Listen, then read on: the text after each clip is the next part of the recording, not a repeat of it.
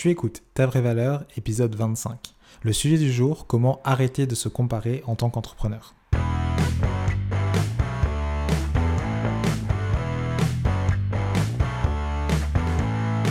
Je suis Antoine Gérard. Ça fait plus d'un an que j'aide les freelances et entrepreneurs à s'entourer de personnes qui estiment leur valeur.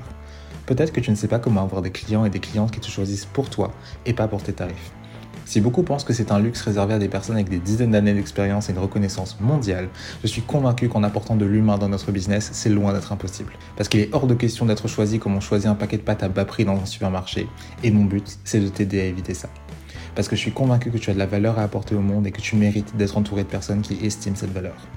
Si tu veux avoir des conseils concrets et des stratégies simples pour ton business en accord avec tes valeurs, si tu veux avoir plus confiance en toi, en tes capacités et en ton business, bienvenue sur ta vraie valeur.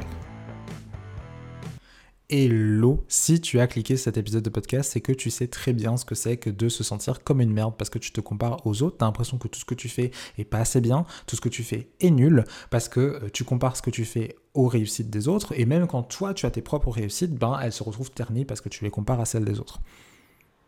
Je vais pas te faire l'affront de t'expliquer euh, pourquoi est-ce qu'il ne faut pas se comparer dans son activité, parce que tu le sais déjà, tu le sais très bien. Simplement, le fait de savoir qu'il ne faut pas se comparer, ça t'empêche pas de te comparer. Donc, je voulais dédier cet épisode à t'expliquer qu'est-ce que tu peux faire concrètement pour déjà de 1 limiter la comparaison avec les autres, et de 2 même quand tu te retrouves à comparer, comment tu fais euh, pour relativiser, réavoir les pieds un peu sur terre par rapport à ça. Et donc, euh, ben, on peut directement entrer dans le vif du sujet.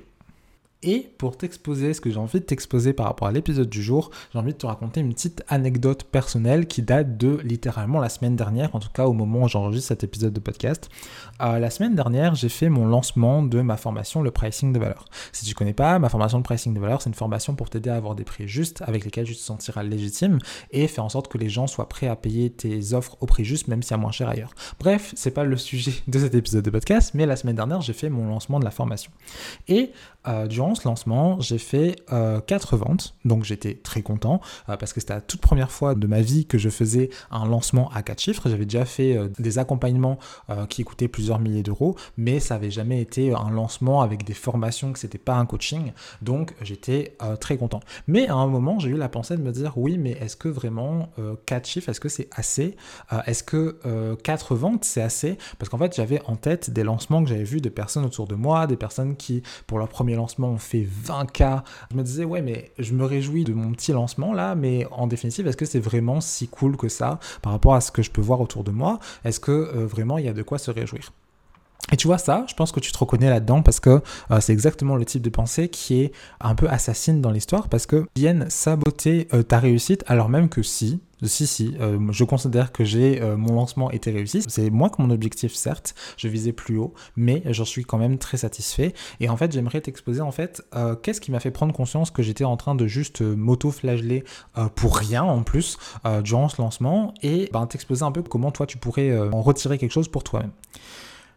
La première chose que je t'inviterai à faire euh, quand tu te retrouves à te comparer malgré toi à quelqu'un d'autre, c'est de remettre ce que tu fais et ce que fait la personne dans un contexte. C'est-à-dire que par exemple moi, pour mon lancement, euh, pour information, si jamais tu ne me connais pas, pour mon lancement, j'ai pas fait de réduction.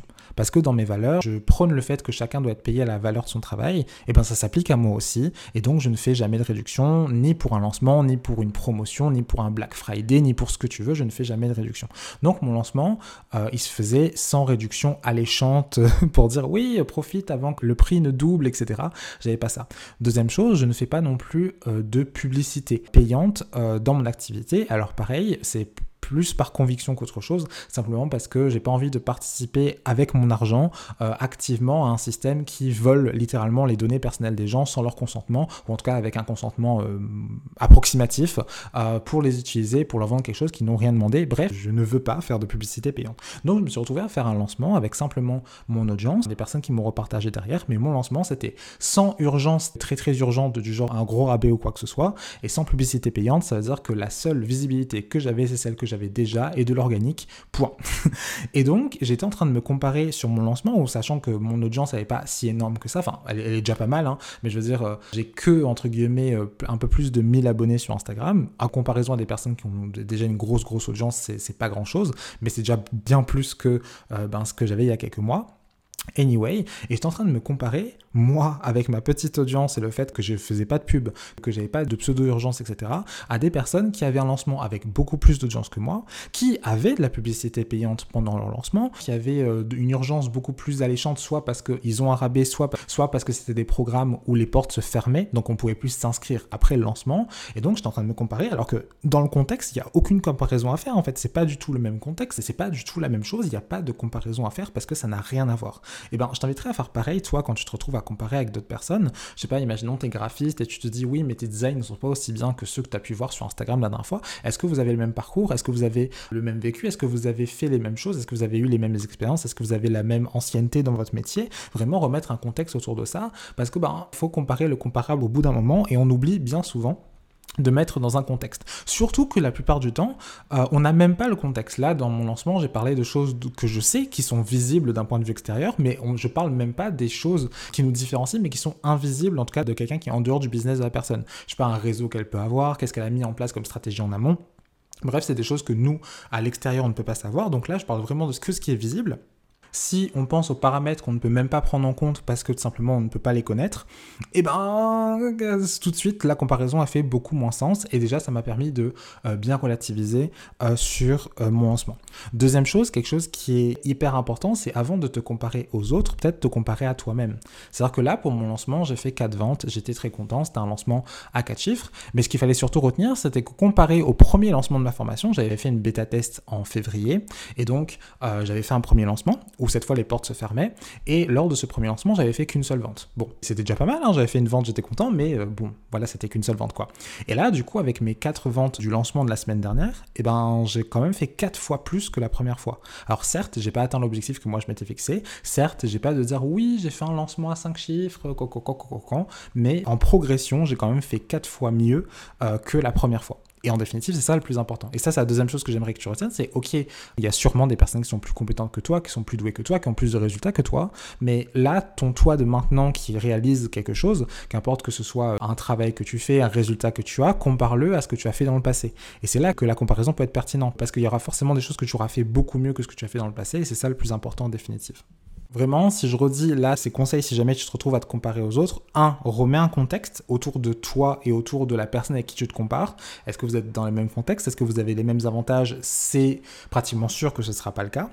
Et euh, deuxième chose, compare-toi surtout à toi-même avant de dire oui, mais par rapport aux autres, etc. bon, ça, c'est quand tu te retrouves à te comparer avec les autres. Maintenant, j'aimerais te donner un conseil un peu différent pour essayer de limiter en fait tout court les occasions de te euh, comparer. En fait, ce conseil, il est très simple, euh, il est basique, mais pourtant, j'ai l'impression que personne n'y pense, alors que voilà, tu te retrouves très souvent à suivre des personnes sur Instagram ou sur d'autres réseaux, bref, à suivre des personnes qui te font te sentir mal. Pas parce que les personnes font quoi que ce soit, elles t'attaquent ou mais simplement quand tu vois le travail de ces personnes, au lieu de t'inspirer, au lieu de t'encourager, etc., tu te retrouves en fait à ce que ça te crée un sentiment négatif parce que tu arrêtes pas de te comparer. Ok? C'est pas la faute de ces personnes, c'est pas à ces personnes de changer leur contenu parce que tu te sens mal par rapport à ça. Les personnes, d'ailleurs certainement qu'elles ont même pas pensé à ça quand elles ont créé, elles voulaient juste montrer quelque chose, donner des conseils aux gens même, ou bien euh, carrément motiver des personnes, parce qu'il y a des personnes qui vont être motivées par ça. Toi, tu te retrouves à, dans certains cas, au contraire que ça te motive pas, au contraire ça te met dans le fond, et ben tout simplement unfollow ces personnes. Pas parce que oh là là, elles sont méchantes et tout, ça n'a rien à voir, c'est juste que ben, si ça te fait te sentir mal, ne suis plus ces personnes. Par exemple, il y a beaucoup de graphistes qui suivent tous les graphistes de la Terre et tous les entreprises de design sur Instagram. Je suppose que tu le fais euh, parce que pour une veille graphique, mais excuse-moi, mais tu peux faire ta veille graphique de manière active quand tu l'auras voulu et non pas te faire agresser par des designs que tu considères meilleurs que toi à chaque fois que tu dois ouvrir l'application. Tu pourrais simplement unfollow tous les comptes de design, etc. Et quand tu as besoin de faire une veille graphique, tu l'as fait de manière active parce que tu l'as décidé en allant sur des sites spécialisés. D'ailleurs, ça serait peut-être plus pertinent, mais ça, ça te regarde. Mais bref, t'es pas obligé de te retrouver à être agressé à chaque fois que tu ouvres Instagram, à voir des personnes qui réussissent plus que toi, etc. Si tu te retrouves à te comparer, eh ben, règle le problème à la source, unfollow les personnes en question, et ça devrait déjà limiter le nombre de fois où tu te retrouves à te comparer. Depuis que j'ai euh, unfollow toutes les personnes qui, euh, moi, me faisaient me sentir un peu mal euh, parce que j'arrêtais pas de me comparer, eh ben, je me porte que mieux. C'est comme l'option sur Instagram de retirer le fait de voir les likes des autres. Tu sais, sur tes publications, tu peux empêcher les gens de voir combien de likes tu as, mais dans tes réglages, tu peux aussi cocher la case pour ne plus voir le nombre de likes des autres personnes. Ça fait, ben, depuis que l'option est disponible, donc ça doit bien faire plusieurs mois que je l'ai fait, et depuis j'ai beaucoup moins de pression si un poste performe ou pas. Alors effectivement, ça a de l'importance pour moi, mais je veux dire, j'ai coupé toute source de comparaison par rapport à ça parce que je ne vois pas les likes des autres personnes. Euh, et euh, franchement, c'est assez libérateur. Donc je t'inviterai à faire de même pour ça. Donc vraiment, un gros conseil. Donc euh, ce que je t'ai dit au début, c'est vraiment quand tu te retrouves à te comparer, qu'est-ce que tu fais? Mais vraiment, le plus gros conseil que je puisse te donner pour limiter la comparaison, c'est limiter les occasions que tu as de te comparer. Et donc, tout simplement en arrêtant de suivre les personnes qui te font se sentir mal si c'est pas nécessaire de les suivre, si tu n'as pas de relation avec ces personnes ou quoi, te enlever les likes si c'est nécessaire sur Instagram. Bref, je pense que ce sera pour le mieux pour ta santé mentale et pour ton activité, pour que tu gardes la motivation de continuer parce que le plus important, comme j'ai dit un peu avant, c'est comment toi tu t'améliores par rapport à ce que tu as fait dans le passé et non pas comment tu te places par rapport aux autres terminer cet épisode de podcast par te dire que si tu as envie d'avoir des conseils, des méthodes, des stratégies pour faire en sorte d'avoir des prix justes, te sentir légitime et faire en sorte que les gens euh, travaillent avec toi, même si c'est moins cher ailleurs parce qu'ils t'auront choisi pour toi et non pas pour tes prix, t'inviterai à t'inscrire à ma liste email, ma newsletter que j'ai appelée la salle sur demande. Je t'inviterai à t'y inscrire parce qu'en plus d'être notifié à chaque fois qu'un nouvel épisode de podcast sort, tu auras un mail dédié inédit que seules les personnes inscrites à ma liste email recevront du coup euh, pour te donner des conseils, des méthodes et stratégies supplémentaires en général, je suis autant, voire plus généreux dans les conseils que je donne dans ma liste email que sur le podcast. Donc c'est à peu près euh, euh, équivalent, sauf que du coup, tu en as supplémentaire chaque semaine. Et en plus, j'ai appelé ma newsletter la selle sur demande parce que tous les vendredis, euh, je fais un mail dédié où je réponds à une ou plusieurs questions qu'on m'aura posées directement en réponse d'email. donc peut-être les tiennes, pour faire en sorte de répondre à tes problématiques du moment et pouvoir toujours t'être utile en fonction de ce que tu as besoin là maintenant. Si ça t'intéresse, tu peux directement t'inscrire avec le lien qui y aura dans les notes de l'épisode moi, je te dis à bientôt pour un nouvel épisode de podcast ou à tout de suite par email.